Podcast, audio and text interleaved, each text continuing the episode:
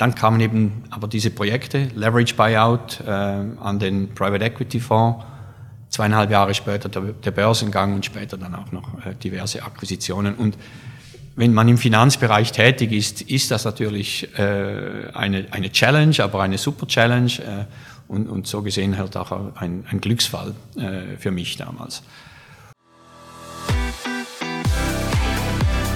The CFO, ein Podcast der Universität St. Gallen mit Dirk Schäfer und Florian Hohmann.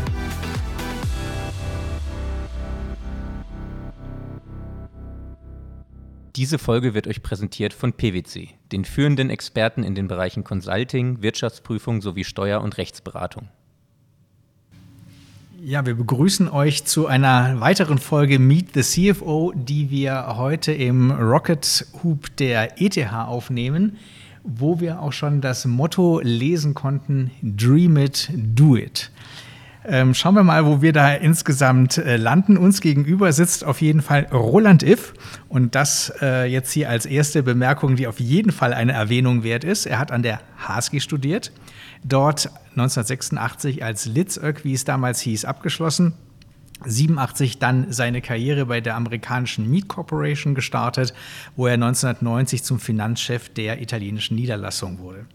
Der Wechsel zu Geberit folgte 1993. Zunächst in der Funktion als Leiter Konzernentwicklung. Zwei Jahre später übernahm er die Führung des Konzerncontrollings, anschließend die des Gruppentreasuries. Von 2005 bis 2021 war Roland Iftan Mitglied der Konzernleitung und CFO von Geberit. Herzlich willkommen, Roland. Danke. Also du hast eben 28 Jahre Geberit gerade hinter dich gebracht. Äh, das werden wir uns äh, als einen solch dominanten Blog gerne anschauen. Wir wollen auch äh, viel von dir lernen. Du bist gleich zweimal CFO of the Year geworden, wenn ich das richtig gegoogelt habe, 2011 und 2017. Da wollen wir natürlich wissen, was muss man tun, damit man das wird. Auch wir wollen das noch werden und ähm, wie es sich jetzt so lebt nach dem Ende der operativen Karriere, weil mit 60 ist man ja noch lange nicht ähm, am Ende der Schaffenskraft und auch der Energie und ähm, der Dinge, die man vielleicht gestalten und äh, umsetzen will. Deswegen, wir freuen uns sehr auf das Gespräch und haben uns also auch gerade bei dir überlegt, ein bisschen äh, chronologisch vorzugehen, um gewisse Aspekte dann äh, vielleicht gemeinsam so ein bisschen beleuchten zu können. Gut, du hast an der HSG studiert. Das äh, ist natürlich ein mega Start ins äh, Berufsleben. Das hätte nicht besser ausfallen können. Ähm, als du dann äh, zur amerikanischen Meat Corporation, habe ich noch nie gehört. Wie war da dieser erste Karriereschritt? Wie ist es dazu überhaupt gekommen? Mein Ziel war, meiner, mit meiner ersten Tätigkeit nach Amerika zu gehen. Ich wollte in Amerika arbeiten. Damals war Amerika das Maß aller Dinge. Heute sind das Studenten vielleicht etwas anders, die wollen vielleicht eher nach Asien. Gut, mit, mit Covid hat sich das jetzt wieder ein bisschen verändert, aber damals Amerika, aus verschiedenen Gründen, unter anderem um einfach die Sprache nochmals gut zu lernen. Damals gab es auch noch kein Netflix etc. Meine Kinder hören jetzt alles in Netflix in Englisch, die sprechen zehnmal besser Englisch äh, als ich damals nach dem Ende des Studiums. Also Sprache war das eine Ziel. Äh, das andere Ziel war einfach auch Amerika kennenlernen, da einmal gearbeitet zu haben, Auslanderfahrung zu sammeln, weg von der gut behüteten äh, Schweiz etc. Und äh, ähm, also das war das Ziel, warum ich das machen wollte. Ich hatte dann die Möglichkeit, in der internen Revision für diesen Konzern zu starten. Das hat eigentlich auch noch zum Studium gepasst, eine breite Erfahrung sammeln in einem amerikanischen Großkonzern. Aber diese Richtung eben Revision hat ja auch wieder mit finanzieller Führung letztendlich äh, zu tun. Also diese finanzielle Führung, die hat dich von Anfang an fasziniert. Ich habe Finanz- und Rechnungswesen studiert. Also da gab es schon eine Affinität. Um ganz ehrlich zu sein, ich hätte auch eine Stelle im Marketing angenommen in den Vereinigten Staaten, weil das Oberziel war, nach Amerika zu gehen. Dass es dann interne Revision war, finanzielle Führung etc., war vielleicht äh, auch Schicksal oder glückliche Fügung, dass das gerade äh, so gepasst hat. Aber nochmals, das Ziel war USA. Was ich, nicht gerade Tellerwäsche, aber was ich da gemacht habe, war damals am Beginn der Karriere nicht so wichtig. Und wo in den USA waren die ansässig? Hast du wenigstens aus touristischen äh, Blicken ein tolles Ziel? Nein, im Gegenteil. Die waren in, Dayton, Ohio.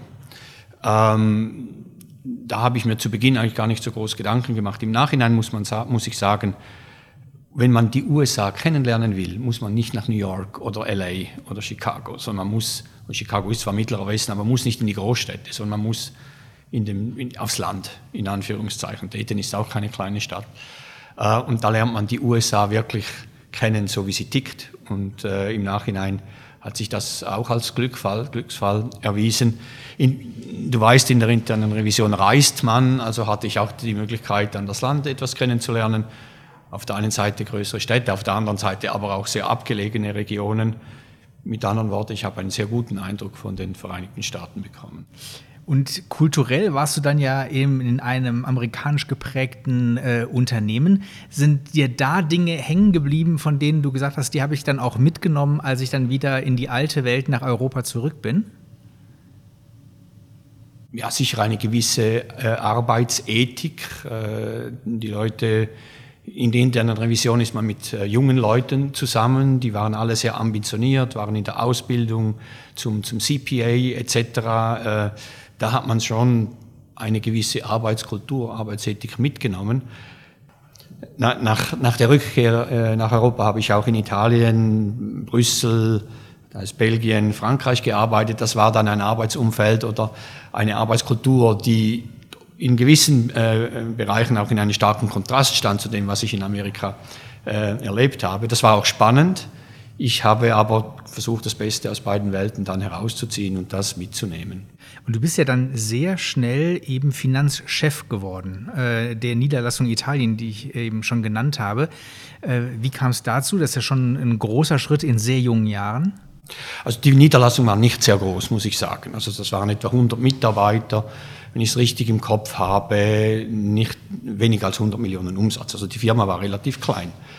Ähm, ich hatte damals äh, die Verpflichtung, im Unternehmen zu bleiben, nochmals zwei Jahre nach meiner Rückkehr nach Europa. Also diese, diese, diese, äh, ähm, dieser Amerika-Aufenthalt diente dazu, die jungen Leute auszubilden interne, in der internen Revision. Nachher kam man zurück und hat dann nochmals zwei Jahre interne Revision Verpflichtung gehabt in Europa ich wollte eigentlich weg aus der Revision, als ich dann zurückkam. Und das war ein Fenster, das sich mir äh, eröffnet hat, äh, dieses Angebot nach Italien zu gehen und da diesen, äh, diesen Job zu übernehmen.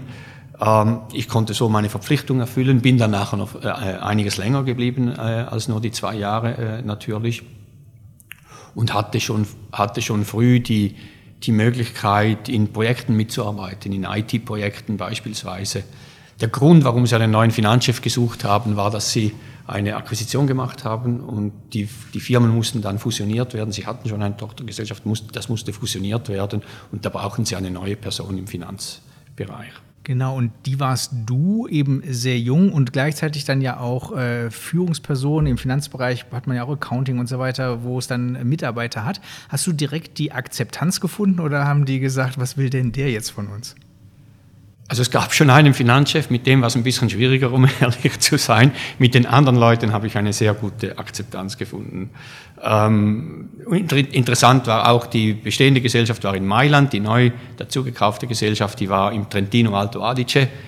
Die Leute untereinander hatten eigentlich mehr Probleme als ich äh, mit den jeweiligen Gruppen und für mich war das sehr spannend. Aber ich war da so ein bisschen auch in, in between, konnte etwas vermitteln und versuchen, die beiden und die beiden Einheiten dann zusammenzuführen. Jetzt warst du ja von Anfang an, wie wir gehört haben, sehr international unterwegs. Ähm, du hast gesagt, in die USA wolltest du unbedingt. War das grundsätzlich auch dein Bestreben, dann in verschiedenen Ländern zu arbeiten oder hat sich das ergeben? Weil das war ja, heutzutage ist das ja, zumindest vor Covid, war es gang und gäbe, dass die Studierenden schon ein bis zweimal ins Ausland gehen und die ersten Jobs oft irgendwo im Ausland sind. Ähm, aber damals war es ja noch nicht so Usus, dass der Großteil ins Ausland gegangen ist und erstmal international Erfahrung gesammelt hat, oder?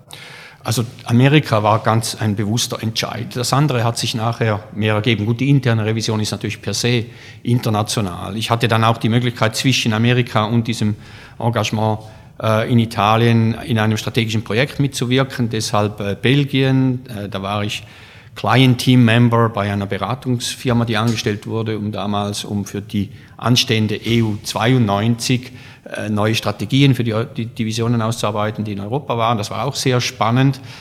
Und die, die Dinge haben sich dann äh, recht international entwickelt, weil in der Schweiz hatte die Firma nur ein ganz äh, äh kleines Büro, in dem eben die, intern, äh, die interne Revision dann angestellt war. Ich habe das sehr genossen. Ich, bin, ich war gerne unterwegs, ich war gerne in, in, im Ausland unterwegs. Ähm, wie gesagt, ich, in Italien musste ich dann Italienisch lernen. Das kam hinzu, hatte sehr äh, wertvolle, wie sich dann später herausstellen sollte, äh, Nebeneffekte. Ähm, es, das war jetzt nicht ein strategischer Plan äh, nachher. Ähm, da ging es dann vielleicht, da ging es mehr um die, die Aufgabe an und für sich, äh, nicht so wie Amerika, wo es vor allem um die Region ging. Das heißt, du hast angefangen, du konntest auf Englisch arbeiten, hast dann aber nebenbei Italienisch gelernt für den Alltag? Ich musste, nein, die Arbeit äh, war natürlich, wie gesagt, so eine kleine Firma. Die Leute, die Englisch sprachen, die konnte man an einer Hand abzählen. In Mailand ging es ja noch, aber in Alto Adige hat niemand Englisch gesprochen oder äh, praktisch niemand. Also ich musste Italienisch lernen in kürzester Zeit äh, hier in, in, in, Zürich, Berlitz, zwei Wochen äh, Total Immersion äh, für Leute, die dann nachher in das Land müssen. Ja, und dann den, den Rest macht man vor Ort. Ist es bis heute präsent? Also sprichst du immer noch fließend Italienisch? Ja, ja, ja. Nicht mehr so gut wie damals, aber ich spreche es immer noch. Ja. So, und dann folgte ja schon 93 der Wechsel zu Geberit. War das dann der bewusste Schritt in die Schweiz zurück, dass du dir gesagt hast, eben, ich möchte eigentlich meinen Lebensmittelpunkt auf Dauer in der Schweiz haben? Also es war ein bewusster Schritt zurück in die Schweiz, weil äh, bei der Firma Miet, wenn ich hätte weiterkommen wollen, wäre es entweder Frankreich gewesen, äh, Paris, oder wieder zurück in die Vereinigten Staaten. Ähm, das wollte ich aber nicht. Ich wollte ähm, in der Schweiz einen, einen nächsten Schritt machen und ich wollte auch das Unternehmen wechseln, weil äh, ich eben mich da äh, diesbezüglich auch verändern wollte und etwas Neues sehen wollte. Ja, und dann, dann kam Geberit. Ähm, und, äh, Wo du dich ganz klassisch auf eine Anzeige beworben hast oder wie ist es gekommen? Um ehrlich zu sein, das weiß ich nicht mehr. Ob es eine Anzeige war, kann sein. Oder ob, nein, ich glaube, ich habe einen Anruf von einem, von einem Headhunter erhalten, der dann äh, mich in der Kartei hatte, weil ich mich vorher mal auf eine Anzeige ge äh, gemeldet habe. Ich glaube, so äh, äh, lief das. Und Geberit hatte damals jemand gesucht als Assistenten vom CFO ähm, für bestimmte Projekte, strategische Projekte, wie du eingangs erwähnt hast, der Italienisch spricht, weil die hatten gerade in Italien eine Firma akquiriert und äh, das gehörte, die Integration dieser Firma gehörte auch dazu. Und so hat, kam das eine mit dem anderen zusammen und äh, deswegen bin ich bei Geberit gelandet, wegen vor allem den Projekten, ähm, meinem damaligen Vorgesetzten, dem äh, Rudi Huber. Ähm, die Firma kannte man, weil sie halt noch im Familienbesitz war, damals noch, noch weniger. Aber das heißt, die Sprachkenntnisse, die du dir angeeignet hast, die hat man sich dann äh, einen hohen Payback gehabt dann letztendlich. Die haben einen sehr hohen Payback gehabt, ganz genau. So, und dann bist du für diese strategischen ähm, Projekte dort gewesen. Rudi Huber ist ja der damalige CFO äh, von, von Geberit. Und äh, da kommen wir ja auch eigentlich in eine Phase bei Geberit, die das Unternehmen dann sehr stark geprägt hat, weil die Familie, Familie Gebert, die du angesprochen hast, äh, dann ja auch verkauft hat Ende der 90er Jahre an einen ähm, englischen Finanzinvestor, der dann wiederum äh, drei, vier Jahre später Geberit an die Börse gebracht hat. Das ist ja ein riesiger Prozess in einem Unternehmen, sich kapitalmarktfähig zu machen, gerade wenn man eben aus Familie, die vielleicht auch nicht will, dass alle Informationen nach außen getragen werden ähm, und dann in eine eigentlich neue Welt. Wie hast du das in Erinnerung, diese Phase? Also erstens muss ich sagen, es war natürlich für mich ein Riesenglücksfall. Damit hatte ich nicht gerechnet. Ich hatte damit gerechnet, dass ich zu Geberit komme oder gehe, mich mal grundsätzlich mit diesen Projekten auseinandersetzen und dann nach einiger Zeit, drei, vier Jahren in der Schweiz, den nächsten Schritt machen. Dann kamen, kamen eben aber diese Projekte, Leverage Buyout äh, an den Private Equity Fonds, zweieinhalb Jahre später der, der Börsengang und später dann auch noch äh, diverse Akquisitionen. Und wenn man im Finanzbereich tätig ist, ist das natürlich äh, eine, eine Challenge, aber eine super Challenge äh, und, und so gesehen halt auch ein, ein Glücksfall äh, für mich damals. Äh, es war es war nicht einfach, es war teilweise mit, mit sehr, sehr viel Arbeit verbunden. Äh, wir mussten sehr viel lernen. Damals konnte man sich noch mehr Unterstützung holen, auch von den Revisionsgesellschaften, die mit uns dann zusammen die Firma auf das Niveau gebracht haben, das, das eben nötig war, um erstens einmal den Verkaufsprozess äh, zu, ähm, äh, zu unterstützen. Wir hatten damals gerade die erste äh, Konzernrechnung, die größte Konzernrechnung äh, auditieren lassen und die Familie hat uns noch ein Jahr mehr Zeit gegeben, als das Gesetz eigentlich äh, äh gefordert hat. Ähm, und, und Wochen danach kam dann äh, die, äh, ähm, die, die Entscheidung oder die Entscheidung kommuniziert, dass die Firma verkauft wird äh, und dass das ganze Zahlenwerk nochmal auf IAS damals umgestellt werden muss. Und wir waren ganz stolz, dass wir endlich einmal OR äh, geschafft hatten. Ähm, Bei einer Firma, die ja auch damals nicht so klein war. Nein, nein, es war etwa ungefähr eine Milliarde Umsatz, ungefähr 3000 Mitarbeiter. 30 Tochtergesellschaften, so in der Größenordnung, vielleicht etwas weniger. Ja. Also es war nicht klein, vor allem das Team war klein, oder? Äh, und äh, das war eine große Herausforderung, aber eine schöne Herausforderung und, und äh, Ganz kurz nochmal eben, das heißt ja eben, die Familie hat eben wirklich andere Informationskanäle gehabt, als eben offiziell eine testierte Bilanz zu lesen, um sich über die Firma zu informieren. Man wird ja auch im Verwaltungsrat äh, entsprechend ein äh, gewichtiges Wort mitgeredet haben. Aber ähm, der Stellenwert eben der, der Rechnungslegung als Informationsinstrument äh, war für die Familie selber ein kleiner, weswegen man dort auch nicht groß investiert hat vorher ja, würde ich jetzt nicht unbedingt so sagen, aber es bestand einfach vorher nicht die, äh, die Pflicht, äh, der, oder der Aktionär konnte nicht einfordern, dass eine zertifizierte oder eine geprüfte Konzernrechnung vorliegt. Es gab konsolidierte Zahlen natürlich, die waren dann immer gerade so für den 30. Juni fertig. Dazwischen gab es mal einen provisorischen Abschluss, dann hat man einen Quartalsabschluss gemacht und dann kam dann noch der, der, der definitive Abschluss irgendwo Anfang Juni. Äh, man hat sich Zeit gelassen und der Umfang war natürlich äh, nicht zu vergleichen mit dem, was man heute äh, machen muss.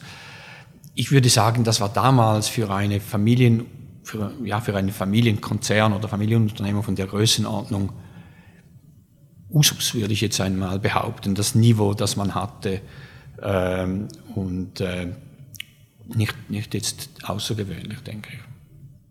So, dann musste die auf IRS umstellen, äh, braucht dafür natürlich neues Know-how, was dann eben vor allen Dingen durch die Wirtschaftsprüfungsgesellschaften gekommen ist, wenn ich das richtig verstanden habe. Und ihr musstet dann ja auch mehr, wesentlich mehr offenlegen, als das in der Vergangenheit der Fall war, was ja auch ein bisschen ein kulturelles Thema dann ist. Wie gehe ich mit Informationen um? Wie transparent will ich sein? Ähm, Hat es da viele Diskussionen auch mit der Familie gegeben oder war jetzt einfach klar, wir wollen verkaufen, ihr macht jetzt alles, was dafür notwendig ist und dann interessiert es uns auch weniger? Also ich muss sagen, ich war damals Leiter Konzerncontrolling in diesem Projekt und nicht in die direkte Kommunikation mit der Familie eingebunden. Das hat der Rudi Huber, mein, mein Vorgänger, hat das äh, gemacht, zusammen mit der Konzernleitung, die damals aktiv war. Deshalb kann ich jetzt nicht sagen, wie stark oder wie, wie, wie wichtig dieses Thema war. Äh, es hätte ja auch sein können, dass man an einen strategischen Käufer verkauft. Das wäre auch eine Option gewesen. Dann hätte man natürlich deutlich weniger Informationen offenlegen müssen. Schlussendlich hat man sich dann für den Private Equity Fonds entschieden und das, der Rest war dann die Konsequenz. Und was waren dann damals, äh, wenn du sagst, du warst der Leiter Controlling, was waren dann im nächsten Schritt so die großen Challenges? Weil wenn ich mir vorstelle, es war ein Leverage Buyout, hast du gesagt. Ähm, da wird ja dann ganz hart die nächsten Jahre auf die Kosten geschaut, um Fremdkapital abzubauen, um das Unternehmen dann wertsteigernd irgendwann in die Börse zu bringen. Da wirst du im Controlling wahrscheinlich stark Cost-Controlling-mäßig gefordert sein, oder? Jetzt nicht nur unbedingt Cost Controlling. Äh, klar, das ist so der Ruf des, der, der Private Equity äh, Investoren. Aber äh, grundsätzlich war es so, dass das Unternehmen von etwa einer Milliarde Cash oder etwas weniger zu einer Milliarde Schulden äh, gekommen ist. Oder? Und da mussten natürlich schon Prozesse aufgebaut werden, äh, um Kosten, aber vor allem auch Cash besser unter Kontrolle zu halten und, und den Cash zu konzentrieren, damit eben dann den Verpflichtungen, die man eingegangen ist, Rechnung getragen werden konnte. Also wir haben ein Treasury aufgebaut. Das war dann auch mein nächster Karriereschritt. Ich habe das Konzerncontrolling an Ende 97, 97 ist der Leverage Buyout äh, abgewickelt worden, Ende 97 verlassen, und äh, bin Treasurer der Gruppe geworden und unser äh, erstes Ziel war, ein, ein Cash-Management, ein zentrales Cash-Management ähm, aufzubauen. Klar, auf der Kostenseite, auf der Investitionsseite äh, hat man auch mit entsprechenden Tools geschaut, dass, äh, die, dass man das im Griff hatte. Ich muss aber sagen, Gebrit war immer eine sehr kostenbewusste Firma. Also da musste jetzt nicht äh, von einem Tag auf den anderen alles auf den Kopf gestellt äh, werden. Äh, ist die, die Firma ist das auch immer geblieben. Bodenständig, kostenbewusst etc. Äh, so gesehen musste man jetzt da nicht sehr viele äh, Abstriche machen in diesen zweieinhalb Jahren äh, unter Private Equity Regime. Und äh, aus der Liquiditätsperspektive hat man dann auch den Spagat gut hinbekommen zwischen Liquidität, äh, Geld sparen, aber trotzdem die notwendigen Investitionen tätigen, die langfristig strategisch wichtig sind, um die Zukunft des Unternehmens weiter gestalten zu können. Ja, man hat mit den Banken einen Investitionsplan vereinbart. Diese Zahlen waren hart in die Verträge, äh, in, in, in den Verträgen vorhanden. Äh, und die, denen, äh, die konnte man aber auch erfüllen. Ähm, und auf der anderen Seite die finanziellen Verpflichtungen, äh, denen konnte man auch nachkommen. Also das hat eigentlich relativ gut funktioniert. Man hatte sehr wahrscheinlich auch etwas Glück, weil sich die Märkte dann in den Jahren 98, 99 relativ gut entwickelt haben, ähm, sodass der Private Equity Investor jetzt von, sagen wir, von der Finanzseite oder von der Resultatseite her keinen keine Veranlassung hatte, da äh, einzugreifen und äh, etwas, äh, etwas maßgebend zu verändern. Und die Ziele an die Börse, das Unternehmen an die Börse zu bringen, ähm, welche Frist hat der Private Equity Investor da am Anfang kundgetan? Was sollte erreicht werden? Kann ich mich jetzt auch nicht mehr genau erinnern, äh, ob da etwas kommuniziert wurde, aber es ist klar, man, diese Fonds haben eine gewisse Laufzeit und innerhalb dieser Laufzeit werden die Assets, die man dann im Fonds hat, werden auch wieder realisiert. Für das Management, denke ich, war es damals wichtig, möglichst schnell an die Börse zu kommen, damit man eben diese Fesseln äh, der, der Finanzierung äh, los wird und das hat man ja dann auch geschafft. Weil ich habe, genau, ich habe deswegen auch nachgefragt, weil du ja eben gesagt hast, zweieinhalb Jahre später ist man an die Börse gegangen. Das ist ja sehr kurz. Viele Fonds haben ja so fünf bis sieben Jahre Laufzeit und auch da wird die Grenze immer eher erreicht oder ein bisschen sogar überschritten, um dann den richtigen Moment auch abzupassen. Äh, das heißt, zweieinhalb Jahre das Unternehmen fit zu machen, was mit einer Milliarde Schulden gestartet ist. Das ist auch, äh, also exzeptionell. Also es ist ja eine wahnsinnig kurze Frist, wo man anscheinend mit sehr starken Cashflows, die man bekommen hat, äh, dann die Kapitalmarktfähigkeit hergestellt hat. Also ich muss sagen, das Unternehmen war jetzt mal auf der operativen Seite gesehen, war, war fit. Da musste man da musste der äh, Private Equity Investor nichts veranlassen. Da gab es keine großen Veränderungen. Und das Unternehmen wurde wirklich so, wie es übernommen wurde, vom äh, Private Equity Investor auch an die Börse gemacht. Man hat noch eine Akquisition gemacht in England kurz vor dem Börsengang, aber ansonsten hat man operativ nichts Wesentliches verändert. Das Unternehmen hat sich äh, gut weiterentwickeln können. Auf der Finanzseite, da musste man natürlich schon, jetzt spreche ich mal eher von den Prozessen, einiges machen, damit man dann äh, am, am, Schluss äh, eben diese Börsenfähigkeit äh, hatte, äh, rapportieren konnte etc. Da hat aber die Private Equity Phase geholfen, weil wir mussten damals dann monatlich an die Banken berichten. Wir haben auch noch einen, äh, den ersten ähm, äh, High Yield Bond oder was war das, äh, D-Mark, das war damals noch D-Mark denominierten High Yield Bond ähm, in USA ähm, an die Börse gebracht oder rausgebracht, zuerst mit einem Private Placement und dann wurde das dann in ein Public äh, Placement äh, umgewandelt. Und das hat viel geholfen. Ähm, die Finanzierung hätte man vielleicht auch ohne dieses Instrument zustande gebracht, aber wir waren gezwungen, Prozesse zu haben, die uns eben ermöglicht hatten, äh, dann das Reporting und, und, und die SEC äh, äh, und äh, die SEC-Prüfung etc. alles zu, zu durchlaufen um eben diesen, diesen Bond zu lancieren und public zu machen. Und das hat beim Börsengang dann nachher äh, natürlich, hatte man schon eine gewisse Erfahrung. Man war, das Management war damals dann auch schon auf Roadshow, also das kannten sie auch schon. Ähm, ja, man hat in dem Bereich Capital Markets, Finanzen, finanzielle Prozesse etc. schon in einer relativ kurzer Zeit sehr viel machen müssen, aber auch sehr viel erreicht. Ja, so ein IPO gilt ja auch äh, zum Beispiel für Startups immer so ein bisschen als die Königsdisziplin, die aber natürlich nur die aller, allerwenigsten äh, dann tatsächlich schaffen. Und wenn man sich nochmal vor Augen führt, an der Schweizer Börse sind ja so plus minus 250 Unternehmen insgesamt kotiert.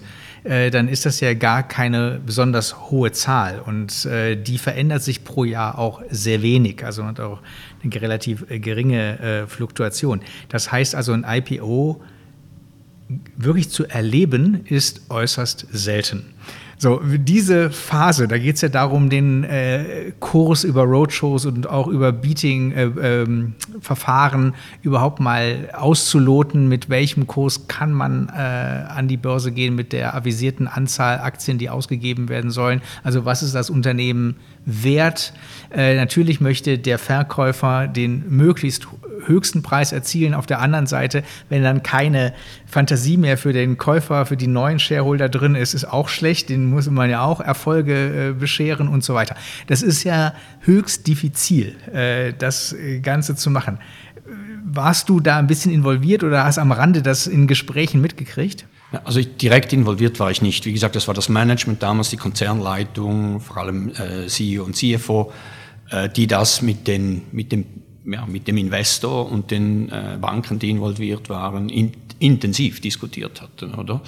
Ähm, es gilt auch, das richtige, äh, das richtige Börsenumfeld dann äh, zu finden. Und äh, damals, ja, bis Mitte 99 äh, sind die Börsen gut gelaufen. Wir waren, glaube ich, der letzte oder zweitletzte IPO noch im Sommer 99.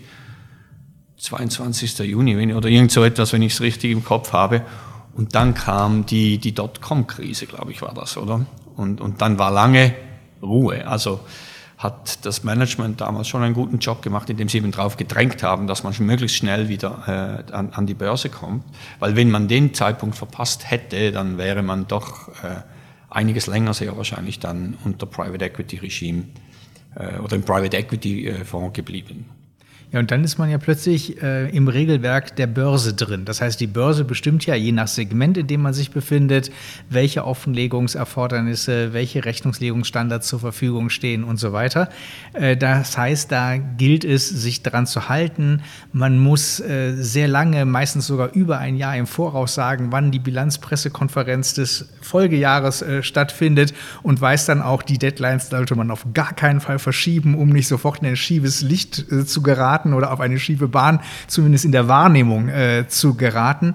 Das heißt, da war dann Druck auf den Kessel äh, zu delivern, oder? Ja, aber wie gesagt, wir hatten das ja vorher schon mit dem im Private Equity Umfeld, also äh, und mit diesem Bond, den wir, diesem High Yield Bond, äh, 10,8 Prozent, glaube ich, wenn ich mich richtig erinnere, das kann man sich heute gar nicht mehr vorstellen. Ähm, mit, mit, äh, mit diesem Bond äh, hatten wir diesen Druck schon. Also da, damals musste man äh, äh, nach Amerika dann zu bestimmten Zeitpunkten auch Zahlen liefern und auch diese Termine waren nicht, äh, konnte man nicht verschieben und die Informationen, die man geben musste, waren sehr, sehr umfangreich. Also wie gesagt, das war so eine Trainingsphase für uns, äh, eher vielleicht unter dem äh, Radar der breiten Finanzöffentlichkeit und das äh, hat dann stark geholfen, als man dann in der Schweiz dieses Going Public gemacht hat. Wir waren vorbereitet. Du warst Leiter Treasury dann. Ähm, wir haben eine breite Hörerschaft. Vielleicht müssen wir noch mal ganz kurz klären, was dann genau dein Job ist. Also du musst die Liquidität des Unternehmens äh, im Blick haben, also dafür sorgen, dass man die Verpflichtungen jederzeit erfüllen kann und überschüssiges Geld natürlich auch gut anlegt. Ähm, was gehört noch dazu? Also das ist sicher eine der Kernaufgaben und da, dazu braucht es auch Systeme. Äh, und es hilft nichts, wenn man im Konzern äh, viel Cash hat, aber der dann irgendwie in 30, 40 Firmen irgendwo auf der Welt verteilt liegt, weil dann hat man zwar viel Geld in der konsolidierten Bilanz, aber die Firma, die die Schulden hat, hat das Geld nicht zur Verfügung und kann dann die Schulden nicht bedienen. Also braucht Systeme, um diesen Cash zu zentralisieren, damit das zentrale Treasury eben dann äh, darauf Zugriff hat. Oder? Also sogenannte Cash Pools äh, muss, man, äh, muss man aufbauen. Dann braucht es Regeln, was die Gesellschaften dürfen und was sie nicht dürfen. Bei Geberit war das so, dass Treasury ist eine sehr zentralisierte Geschichte. Das heißt, die Tochtergesellschaften haben eigentlich nur eine operative Bankbeziehung, damit sie Rechnungen bezahlen können und vom Kunden Geld ein, äh, einziehen können. Mehr brauchen sie grundsätzlich nicht, weil die ganze Konzernfinanzierung läuft über spezialisierte oder spezielle Finanzgesellschaften oder über die Holdinggesellschaften, die dann das Geld aufnehmen und wieder den Konzerngesellschaften zur Verfügung stellen. Also es braucht braucht Regeln, ähm, es braucht Systeme und natürlich Kennzahlen, die man überwachen muss, ähm, äh, etc. Wie einfach oder schwierig würdest du sagen, war das dann damals für dich bei Geberit? Ähm, weil auf der einen Seite hattest du das Umfeld, über das wir gerade schon gesprochen haben, eine besondere Situation, Private Equity Fonds und dann Börsengang, wo man ähm, im Treasury auch besonders gefordert ist. Ähm, auf der anderen Seite hast du ja auch gesagt, das war damals schon ein sehr operativ erfolgreiches und stabiles Unternehmen. Ähm, das heißt, so bei anderen Unternehmen im Treasury-Bereich gibt es wahrscheinlich größere Sorgenfalten und mehr schlaflose Nächte als bei Geberit, oder? Ja, sicher. Äh, wenn ein Unternehmen starke Cashflows erwirtschaftet, dann ist es nicht nur für den Treasurer angenehm, sondern auch für das ganze Management, für die ganze Firma ist es angenehm. Und Geberit war immer eine sehr stabile ähm, sehr profitable äh, Firma. Äh, in den ganzen fast 30 Jahren, äh, in denen ich nicht da war, man ist grundsätzlich oder fast immer gewachsen und hat die Profitabilität gut unter Kontrolle gehabt und konnte sie natürlich dann über die Zeit auch noch steigern. Das ist natürlich ein angenehmeres Umfeld, als wenn äh, die Firma hoch verschuldet ist und äh, die Cashflows dann wirklich fehlen, um diese Verschuldung abzubauen und dann vielleicht eben auch zulasten von operativen Projekten ähm, oder das zulasten von operativen Projekten geht. Und hat sich dann viel, weil dann kam ja der Börsengang und ähm, für dich dann im operativen Alltag, in der Kultur, allgemein im Unternehmen hat sich viel geändert, als ihr dann an der Börse wart, als das Ganze durch war? Oder ähm, war es dann doch relativ ähnlich wie vorher? Also ein Ruck ging schon einmal durchs Unternehmen mit dem Leverage Buyout, weil diese hohe Verschuldung, die dann auch kommentiert wurde in der Presse entsprechend und die Private Equity Fonds hatten damals nicht unbedingt den besten Ruf, oder man kennt ja das Heuschrecken-Vergleich äh, von Müntefering. Ähm, das ging schon wie ein Ruck durchs Unternehmen und, und hat nochmal, ich glaube, auch das Unternehmen nochmal stärker zusammengeschweißt und gesagt, jetzt müssen wir nach vorne schauen, Leistung bringen, damit wir eben diese Verschuldung abbauen können. Beim Börsengang konnten sich dann die Mitarbeiter beteiligen und wir hatten eine sehr hohe Erfolgsquote. Das wurde uns dann auch von den Investmentbanken äh, bescheinigt, dass sich im Vergleich zu anderen Unternehmen sehr, sehr viele Mitarbeiter beteiligt hatten am Unternehmen. Und das war natürlich nochmal eine, eine Motivation oder eine ganz andere äh, Ausgangslage, dass man plötzlich ja, am Erfolg der Firma direkt teilnahmen, äh, teilhaben konnten, das eben dann auch reflektiert sah im Börsenkurs. Ah, die Mitarbeiterbeteiligungsprogramme hat man dann auch über all die Jahre äh, fortgeführt, die gibt's heute noch und die sind immer noch äh, sehr beliebt und, und, und, und ja, bringen den Mitarbeiter einfach auch nochmal näher ans Unternehmen. Und das war dann wirklich relativ breit, also auch auf verschiedenen Hierarchieebenen, nicht nur... Ähm Jeder Mitarbeiter konnte. Ja. Jeder, der wollte. Außer in Ländern, in denen das nicht zugelassen ist oder, oder die steuerlichen Konsequenzen das quasi verunmöglichen. Äh, das, da gibt es gewisse Länder, in, in denen ist äh, aus gesetzlichen Gründen nicht möglich, solche Programme umzusetzen. Aber überall, wo wir es machen konnten, haben wir es gemacht. So, und jetzt äh, wird deine Laufbahn dann ja auch wiederum relativ schnell 2005 dann mit der Berufung äh, zum CFO ähm, eigentlich gekrönt.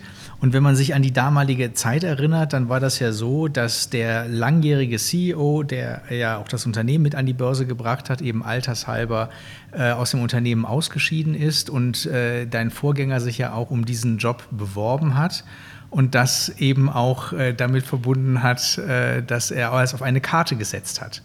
Der Verwaltungsrat sich dann aber für eine externe Lösung entschieden hat und äh, damit plötzlich auch dieses gesamte Duo, was das ähm, Geberit diese, in dieser wilden, aber sehr erfolgreichen Phase geführt hat, beide waren weg und äh, dann hast du die Nachfolge angetreten. Wie hast du das erlebt?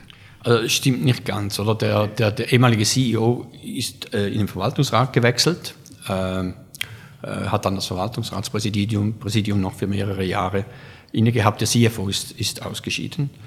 Äh, also so gesehen gab es schon eine gewisse Kontinuität. Und der CEO Alba Beni war auch schon zwei Jahre in der Firma, als er das dann übernommen hat. Also es war nicht eine völlig externe äh, Lösung. Er war ver äh, verantwortlich für den Vertrieb, bevor er dann äh, äh CEO äh, geworden ist. Für mich war das natürlich eine absolut tolle Herausforderung. Ähm, ich kannte das Unternehmen schon, schon recht gut natürlich durch die Jahre, die ich schon war. Ich war etwas mehr als zehn Jahre schon dabei äh, und dann diese Aufgabe äh, zu bekommen vom Verwaltungsrat war natürlich eine riesige Motivation und äh, da, da, hatte ich mich sehr darüber gefreut.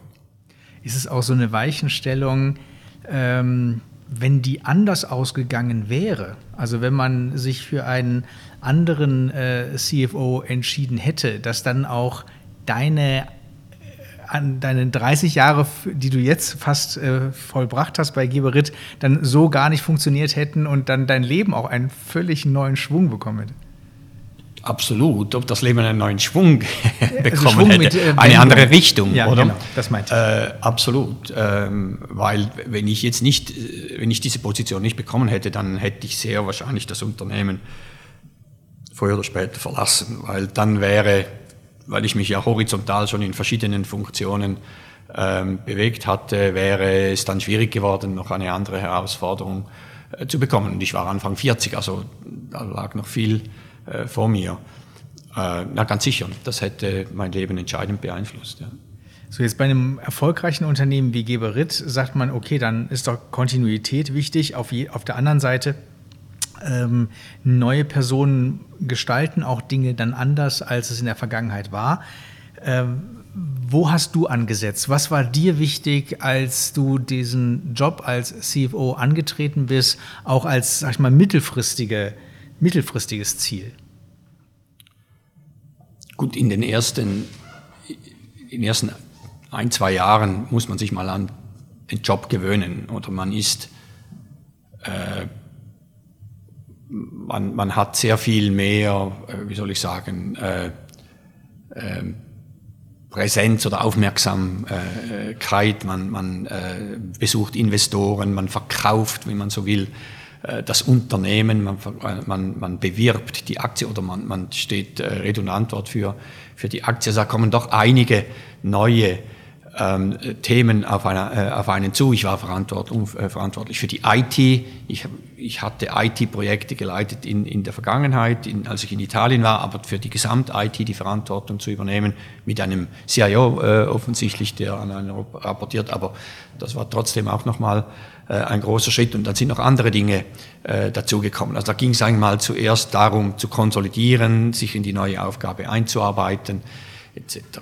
Äh, dann hatten wir äh, kurz eigentlich vorher noch die Firma Mapress in Deutschland übernommen. Da musste die Integration noch äh, fertig gemacht werden. Also es gab doch einige laufende Projekte. Ich habe mir dann aber nach einer gewissen Zeit schon Ziele gesetzt, einen, Leuchtturm. Wir hatten das Projekt Gebrit One Finance 2020 genannt und, und das in verschiedene Unterprojekte aufgeteilt und an denen haben wir dann kontinuierlich gearbeitet über, über längere Zeit in unterschiedlicher Intensität, wenn da kam dann irgendwie wieder eine andere Akquisition oder ein anderes Projekt oder eine Finanzkrise äh, dazwischen und man musste vielleicht dann äh, wieder etwas äh, ähm, kürzer treten auf der Projektseite. Aber grundsätzlich war das unser Leuchtturm und auf dem haben wir dann wirklich sagen auch bis 2020 äh, geliefert.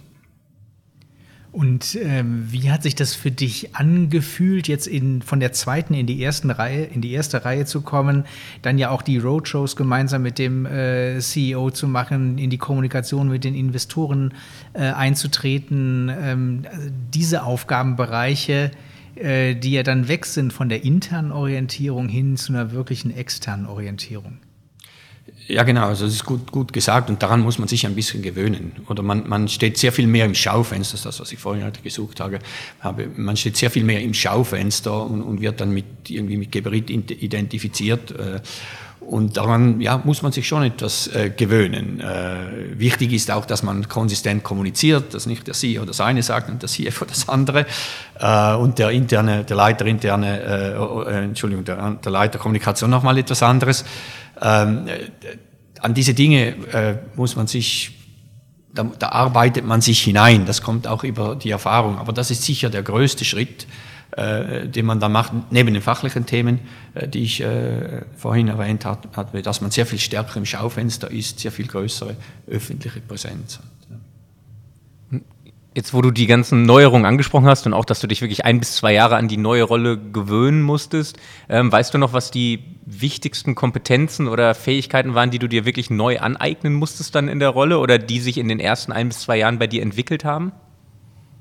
Ja, also eine wesentliche Aufgabe vom CFO zusammen mit dem CEO ist natürlich schon die, die Kapitalmarktkommunikation. Klar, der CEO hat den Lead, er ist die Person, die, äh, die am stärksten gesucht wird natürlich von den Investoren, aber der CFO äh, unterstützt hier auch und wir haben es eigentlich immer so gehandhabt, dass wir äh, Teile zusammen gemacht haben, aber auch sehr viel alleine unterwegs waren. Und da dann auch das, die, die richtigen Worte, das richtige Maß der, äh, der Information abgestimmt miteinander das zu, zu, zu finden und, und äh, äh, auszutarieren, das war sicher eine, ja, das muss man lernen. Also das, das, ich konnte das, hatte keine Möglichkeit, das in der äh, Funktion vorher wirklich so zu üben. Gab es dann damals für dich Kommunikationstraining von Experten oder? Ja, haben wir gemacht. Ja, ja. ja haben wir gemacht.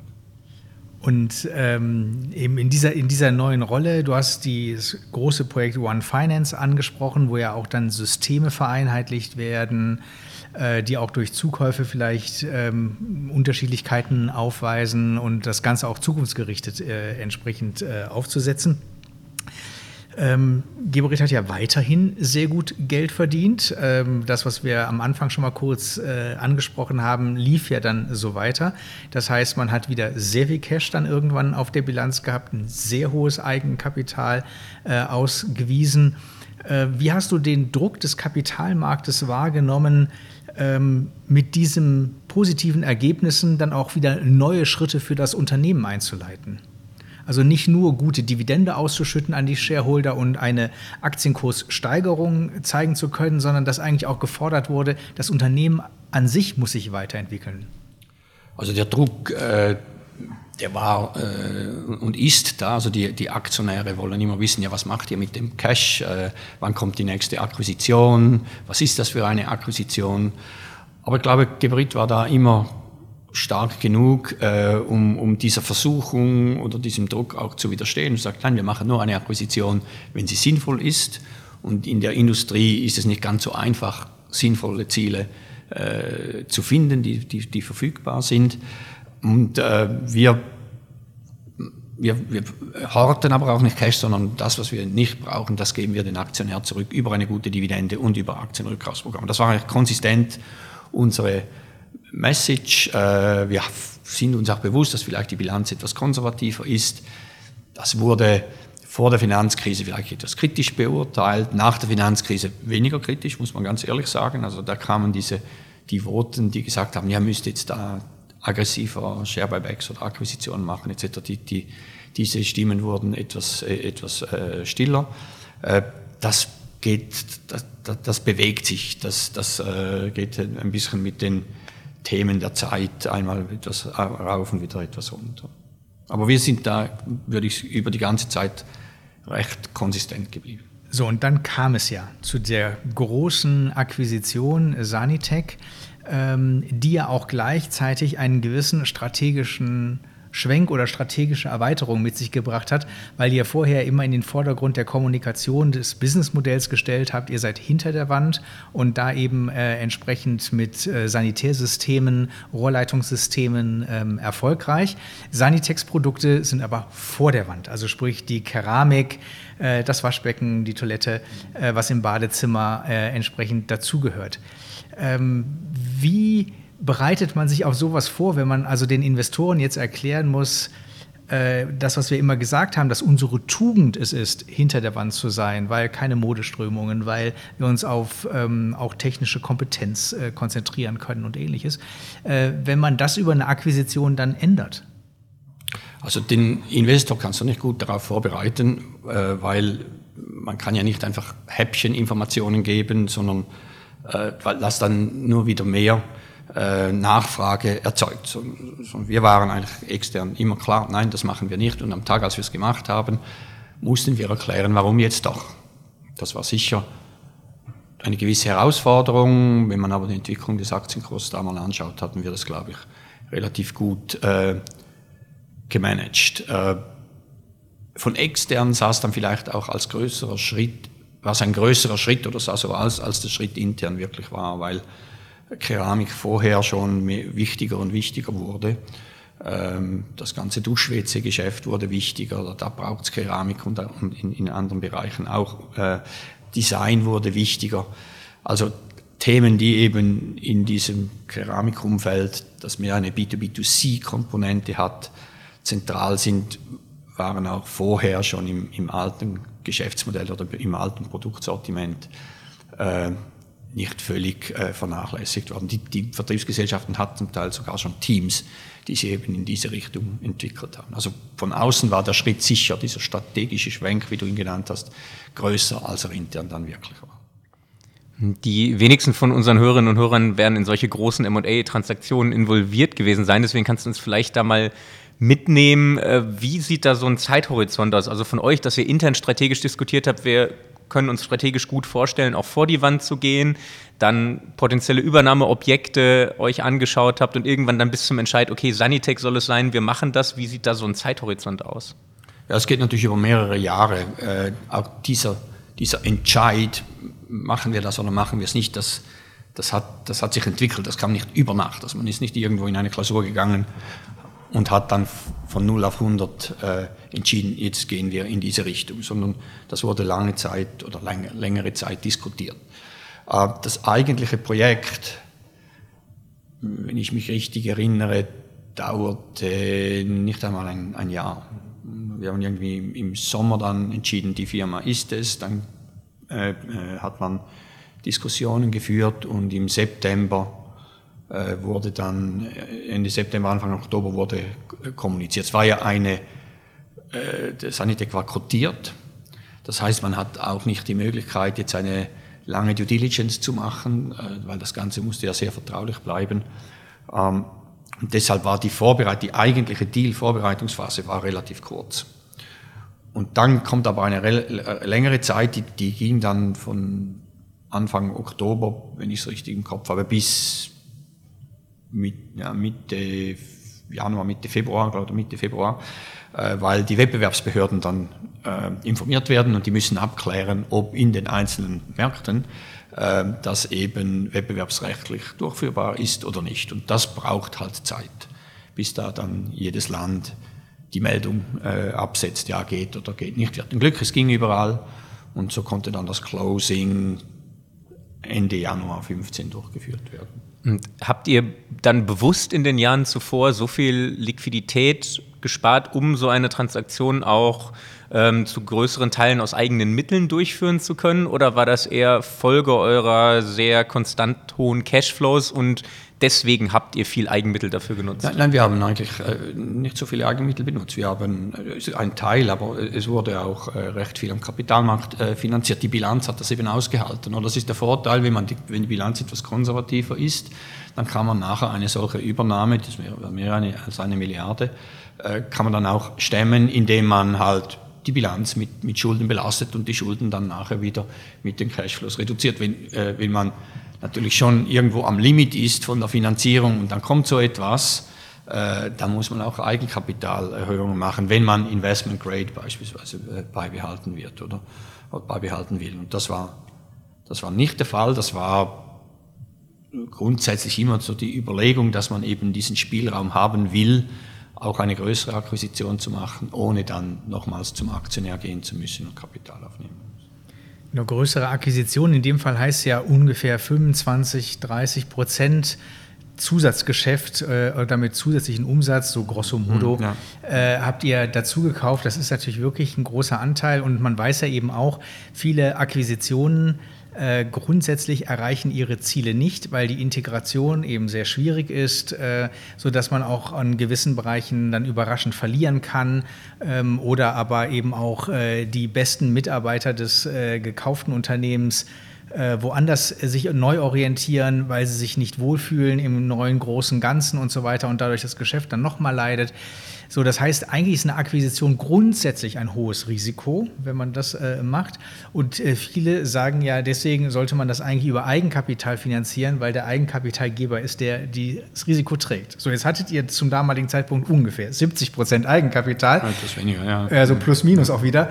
Äh, da bietet es sich natürlich nicht an, noch eine Eigenkapitalerhöhung äh, zu machen, respektive der Ruf äh, des ähm, Kapitalmarktes war ja eher die vermeintlich teure Finanzierung durch eine Aufnahme von Schulden dann auch günstiger zu gestalten. Wie habt ihr das äh, in, in der Geschäftsleitung äh, diskutiert? War es von Anfang an klar, jetzt äh, werden wir das über ähm, Kredite und Bonds, äh, werden wir den Kauf finanzieren? Ja, einfach weil die Ausgangslage so war, wie sie ist. Die Bilanz war schon stark. Äh, wir gingen wieder gegen 50 Prozent Eigenkapitalquote. Aber das war dann eigentlich klar, dass man das hauptsächlich mit, äh, mit Fremdkapital finanziert. Und äh, die Banken haben sich gefreut, endlich haben wir mal größere Geschäfte, die wir mit der Geberit machen können. Oder äh, wie war das, äh, wurde das aufgenommen von den Geldgebern? Ja, sicher. Also, weil wir natürlich eben auf dem Kapitalmarkt aufgrund der guten Profitabilität, hohen Cashflows äh, nur äh, selten aktiv waren. Das war immer dann, wenn man eine Akquisition gemacht hat. Äh, und seit der Sanitec-Transaktion kam es dann zu einigen Folgetransaktionen, weil man die Bonds teilweise refinanziert hat. Man hat die Verschuldung schon etwas zurückgefahren, hat aber gleichzeitig dann relativ früh wieder mit, mit Aktienrückkaufsprogrammen begonnen, sodass die ja, die Banken mit Geberit mehr Geschäft machen konnten, als das in der Vergangenheit der Fall war. Und dann ist das klar, dass das von den Banken begrüßt wird. Ja. So, du bist Ende 21 äh, in den Ruhestand getreten, das heißt ungefähr sieben Jahre nach dieser Akquisition. Was würdest du sagen, wo stand man Ende 21 mit der Integration äh, des, dieser Akquisition? Also die, die Integration die, die war abgeschlossen. Ähm, wir haben gesagt, es gibt drei Jahre Integrationsphase, da hat man auch ganz klare Ziele äh, kommuniziert und, und dann nachher auch zu diesen Zielen äh, rapportiert. Aber nachher war es nicht mehr Integration, sondern es ging um kontinuierliche Prozessoptimierung, was ein äh, Pfeiler der, der vier Gibberit-strategischen äh, Pfeiler ist. Oder, und, und da gibt es da gibt's sicher immer noch zu tun, wie es auch in den anderen Bereichen der Firma äh, zu tun gibt. Aber die Integration als solche war jetzt vielleicht, das eine IT-System war noch nicht integriert oder solche Themen, war abgeschlossen. Und kulturell, wie hast du das wahrgenommen? Es war sicher, am Anfang waren es zwei ganz verschiedene Kulturen. Geberit, ein vor allem organisch gewachsener äh, Konzern, stark, in gewissen Bereichen stark standardisiert, äh, äh, spezialisiert, Vertriebsgesellschaften, Produktionsgesellschaften, Dienstleistungs-, Forschungs- und Entwicklungsgesellschaften mit, mit, mit Management, das dann diese Spezialaufgaben hatten. Das war die, die, und, und, und relativ flache Hierarchien, bodenständig. Ähm, gute Kommunikationskultur. Das war Gebrit und, und Sanitec war ein Konstrukt aus vielen verschiedenen Akquisitionen und nicht oder bei weitem nicht so stark integriert, wie das, wie das Gebrit war. Und das führt halt vielleicht dann ein, zu einem gewissen Disconnect, oder es ist viel schwieriger, dass sich die Konzernleitung dann äh, oder die Führung äh, äh, so einbringen kann wie bei Gebrit, weil die Hierarchien halt ganz andere sind, wenn man nicht integriert. Und das hat man schon gespürt zu Beginn, aber ich glaube, ähm, Gebrit hat das relativ gut äh, hinbekommen, das eben dann zu integrieren und möglichst viel von der Geberitkultur dann auch im neuen Unternehmen äh, zu verankern. Genau, regional, das müssen wir vielleicht noch ergänzen, ist es ja so, dass Sanitec aus dem nordischen Raum kommt, also Finnland, Schweden und natürlich auch in der Vertriebsstruktur dort besonders äh, stark war und dann eben die Schweizer Kultur auf der anderen Seite. Ja, nein, kann man so eigentlich nicht sagen. Sanitec war zwar in äh, Schweden kontiert und äh, der, der, Konzern war finnisch, Aber das Management war sehr international ähm, und auch an verschiedenen Standorten oder, oder ähm, äh, teilweise an, an verschiedenen Standorten aktiv.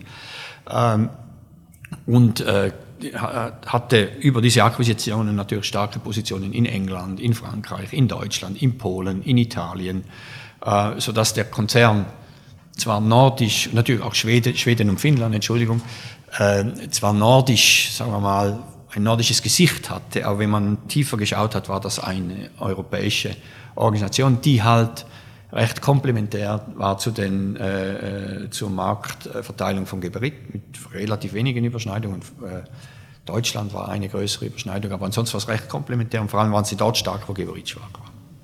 Okay, also eine Akquisition wie sich zwei Puzzleteile sozusagen zusammenfinden, wie man das natürlich sich äh, wünschen würde. Und es ist ja auch gut gegangen, wenn man äh, sich die Zahlen anguckt. Äh, 2021, dein letztes Jahr, ist das erfolgreichste Jahr äh, in der Geschichte von Geberit, sowohl auf Umsatzseite als auch auf Gewinnseite. Also man hat äh, sehr starkes Wachstum und auch gleichzeitig sehr profitables Wachstum äh, hingekriegt, was ja die Königsdisziplin ist. Also da, da kann man schon mal Glückwunsch nochmal sagen im Nachhinein. Ähm, ja, muss man aber schon etwas relativieren, weil wir hatten zwei Covid-Jahre. Ähm, in diesen zwei Covid-Jahren ist natürlich sehr viel passiert. Äh, 2020 ging es im zweiten Quartal zuerst mal massiv zurück. Ähm, also da erschrickt man schon, wenn man dann sieht, oder plötzlich 30 Prozent vom Umsatz fehlt in einem Monat. Ähm, aber man hat dann gesehen, dass die Bauindustrie relativ schnell wieder auf die Beine gekommen ist. Und schlussendlich, wenn man sieht, was dann passiert ist in der Bauindustrie, war, die Bau, war der Bau, Bauzulieferer, aber auch äh, Do-it-yourself-Ketten äh, waren eher Gewinner von Covid, weil die Leute halt ihr Budget anders äh, alloziert haben. Man, hat, man ist nicht mehr gereist, sondern man hat renoviert. Äh, man hat Farbe gekauft, um ein Zimmer neu zu streichen äh, im Do-it-yourself. Man hat aber, oder in den Baumärkten, man hat aber vielleicht auch das ganze Bad renoviert. Und so gesehen waren die Umsätze halt, deshalb waren die Umsätze relativ gut. Dann 2020, glaube ich, auf Vorjahresniveau leicht darüber und dann 21 äh, konnte man nochmals äh, deutlich wachsen. Äh, auf der anderen Seite äh, waren die Kosten tief, weil man konnte nicht reisen, Marketingaktivitäten waren stark eingeschränkt. Die Rohmaterialpreise sind dann erst zum Ende von 2021 äh, deutlich äh, angestiegen oder in der zweiten Jahreshälfte, das hat man da noch nicht so gespürt. Ähm, und das ist noch die beste aller Welten. Und, und, und herausgekommen sind dann die Ergebnisse, die du äh, erwähnt hast. Aber ich habe, oder wir haben damals immer gesagt, das ist eine Spezialsituation. Ähm, das kann man nicht einfach so eins zu eins äh, auf die Zukunft übertragen.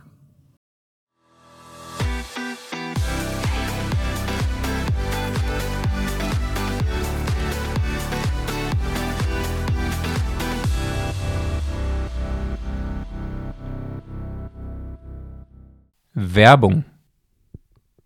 Auch heute wollen wir uns in unserem kurzen Werbeblock wieder mit der Digitalisierung der finanziellen Führung beschäftigen und welche Ansätze PwC in diesem Bereich verfolgt. PwC hat ja sieben Stellhebel herausgearbeitet, die wir in den letzten Wochen immer wieder vorgestellt haben. Zum Beispiel, wie PwC die Struktur und Organisation des Finanzbereichs der Zukunft sieht, welche Personen und Kompetenzen man eigentlich konkret benötigt und in der letzten Woche, wie Automatisierung von standardisierten Prozessen im Finanzbereich Effizienzen heben kann und für die Zukunft eigentlich unerlässlich ist. Heute geht es um den vierten Stellhebel, nämlich um Cloud-ERP-Systeme und digitale Plattformen. Es wird in der Zukunft so sein, dass bestehende ERP-Systeme in öffentliche oder private Clouds verschoben werden, um hier neue Funktionen bereitzustellen. Das setzt natürlich Kompetenzen im Umgang mit Cloud-ERP-Systemen von den Mitarbeitenden voraus. Aber wenn diese Kompetenzen da sind, dann bietet das einen sehr großen Mehrwert. Denn man kann sich selbst als entscheidungstragende Person mit Daten versorgen, mit Entwicklungen und Szenarien und kann seine Entscheidungen nicht mehr nur aufgrund von vergangenheitsbezogenen Daten treffen, sondern eben auch auf dem, was sein könnte, auf Basis von Zukunftsszenarien. Und das ist natürlich ein Bereich, der für viele Unternehmen sehr, sehr spannend sein wird.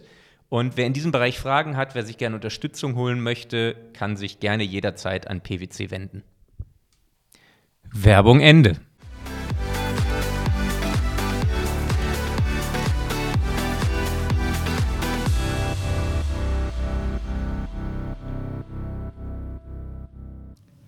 Bevor wir jetzt dann nochmal auf so ein bisschen so ein Fazit unter diese ganzen Dinge und Lessons learned äh, ziehen wollen, schieben wir mal unsere Schnellfragerunde ein, oder? Ja. Zehn Fragen, A oder B, einfach aus dem Bauch raus, ähm, die nochmal dich als Person in verschiedensten äh, Aspekten ähm, beleuchten.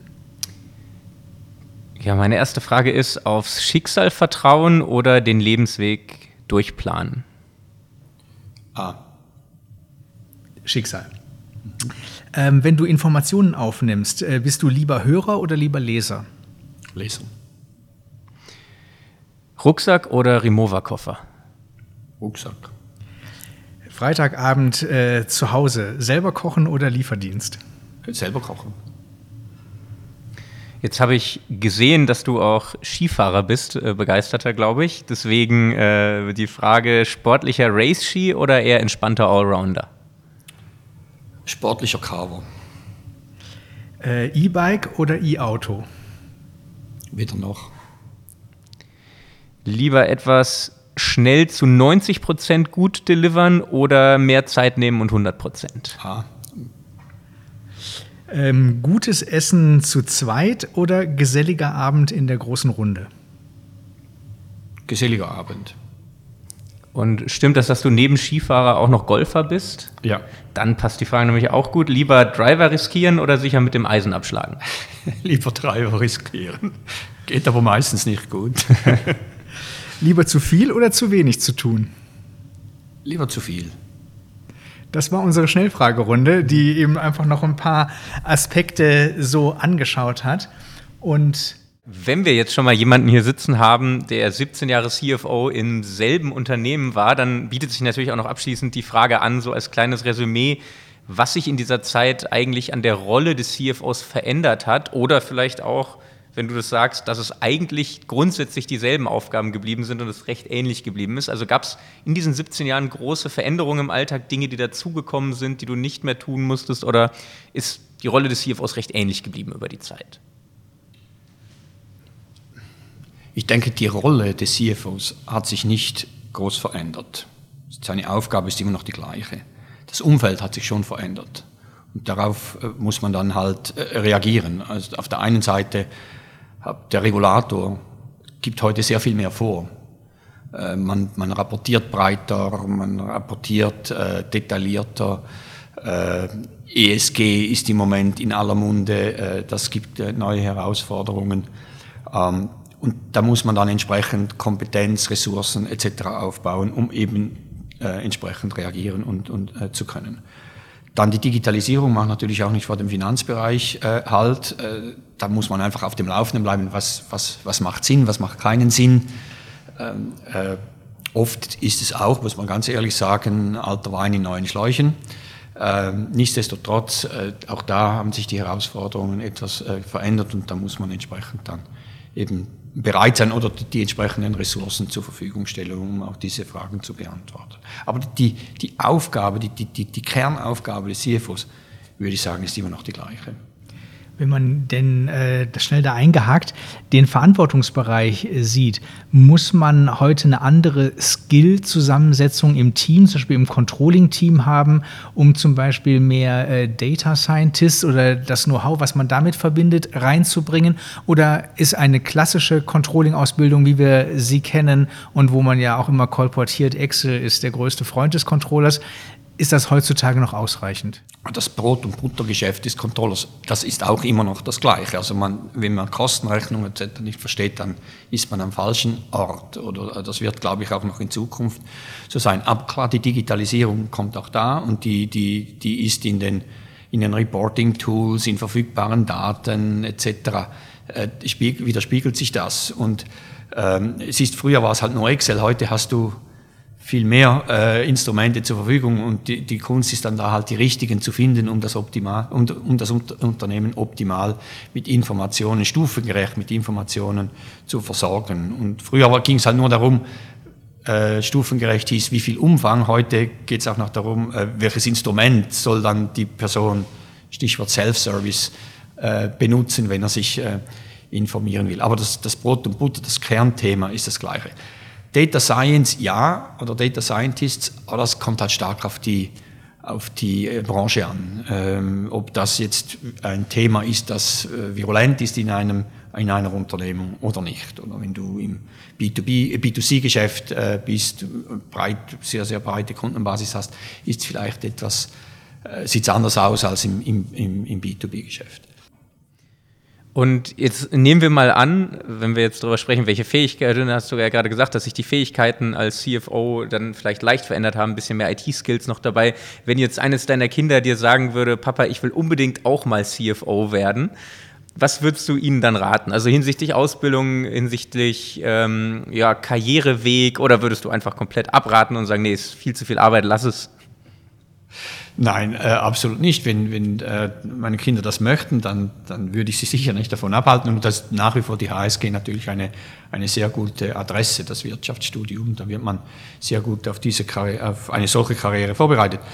Ich glaube aber, was sicher auch interessant ist und oder noch an, äh, interessanter geworden ist in den letzten Jahren, ist, wenn man zuerst ein technisches Studium macht und, und eben auch vielleicht in Richtung IT geht oder im das Wirtschaftsstudium mit sehr viel IT an, anreichert und dann, wenn man jetzt nur technisch äh, sich ausbildet, später dann halt den HSG-Teil nachholt, wenn man schon etwas Berufserfahrung hat. Glaube ich, ist auch ein sehr äh, erfolgsversprechendes, äh, ein erfolgsversprechender Karriereweg. Ja, die HSG hat natürlich auch eine ganz hervorragende äh, Executive Education. Also von daher, das lässt sich ja alles machen. Ja, dann sind wir bei unserer Abschlussfrage angelangt und da wollen wir ja noch mal so ein bisschen die ganz persönlichen Lessons learned, wenn man also mal die große Welt wieder vergisst, sondern sich mit seiner eigenen Persönlichkeit, äh, die ja da auch immer entsprechend prägend ist. Wenn du dich also noch mal fragst und äh, versuchst zu benennen, was sind deine Top 3 äh, bei der Frage, ähm, was dich in der Vergangenheit erfolgreich gemacht hat. Welche Learnings, Fähigkeiten, Tools, Rituale, Maßnahmen haben dir im Leben eigentlich am meisten gebracht und geholfen, deine Ziele zu erreichen? Also als erstes äh, würde ich nennen, dass äh, Karriereplanung gut ist, aber ein Fokus auf das, was ich jetzt mache und Fokus auf kontinuierliche Verbreiterung des, des beruflichen Rucksacks der Skills, äh, das ist besser. Äh, warum? Ähm, Napoleon hat einmal gesagt, glaube ich, äh, Fähigkeiten ist gut, äh, nützt aber nichts, wenn man keine Möglichkeit hat, äh, sie umzusetzen. Und diese Möglichkeiten, äh, dass die, sich, dass die kommen, dass sich, dass sich Türen öffnen, das hat halt oft auch etwas mit Glück zu tun. Und je mehr, je breiter halt der Rucksack ist, je, je, breiter die Skills sind, umso eher hat man die Chance, dass sich dann eben eine, eine solche Tür öffnet. Oder mit anderen Worten ausgedrückt, wenn ich mit drei Würfeln würfle, ist die Chance größer, eine Sechs zu erzielen, als wenn ich nur einen Würfel zur Verfügung habe. Und wenn ich mir bei mir persönlich schaue, nach Italien gehen, zu, zu, gehen damals war jetzt nicht irgendwie eine ganz bewusste Entscheidung, weil ich dann in vier Jahren bei Geberit irgendetwas machen wollte oder in einem anderen Konzern. Ich habe aber Italienisch gelernt, meinen Rucksack verbreitert und da kam die Tür Geberit, die ich ohne Italienisch nicht hätte öffnen können. Also ich habe nicht schon über den, der übernächste Karriereschritt war überhaupt nicht in meinem Kopf, als ich das machen gemacht habe, sondern ich wollte meine Verpflichtung gegenüber dem Konzern erfüllen. Er hatte mir die Möglichkeit gegeben, nach äh, Amerika zu gehen und daraus haben sich dann weitere Möglichkeiten ergeben. Der zweite Punkt hat etwas mit meiner Erfahrung im, im, im Projektbereich, im, in, in, der, in, in, der, Implementierung von Veränderungen im Unternehmen zu tun. Ich bin der festen Überzeugung, diese, diese Veränderungen müssen von innen kommen und nicht an das Unternehmen herangetragen durch Strategieberater beispielsweise. Das setzt aber voraus, dass das Unternehmen eine gute Innovations-, Optimierungs- und Projektkultur hat. Ich habe die Erfahrung gemacht, dass Projektteams, die vor allem aus eigenen Mitarbeitern bestehen, sehr erfolgreich ähm, Innovation und Neuerungen im Unternehmen ähm, äh, implementieren können, weil sie eben die Prozesse sehr gut kennen. Es sind ja die Leute, die mit diesen, die mit diesen Themen jeden Tag konfrontiert sind.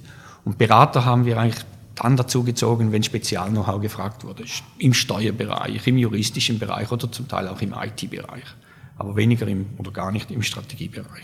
Und wenn die Innovation eben von innen kommt, erarbeitet wird durch die Mitarbeiter, die, davon, die, die betroffen sind, dann hat man auch die größte Chance, dass sie akzeptiert wird und erfolgreich implementiert werden kann. Wichtig ist auch, dass das Team im Vordergrund steht und nicht einzelne Personen und schon gar nicht der Chef.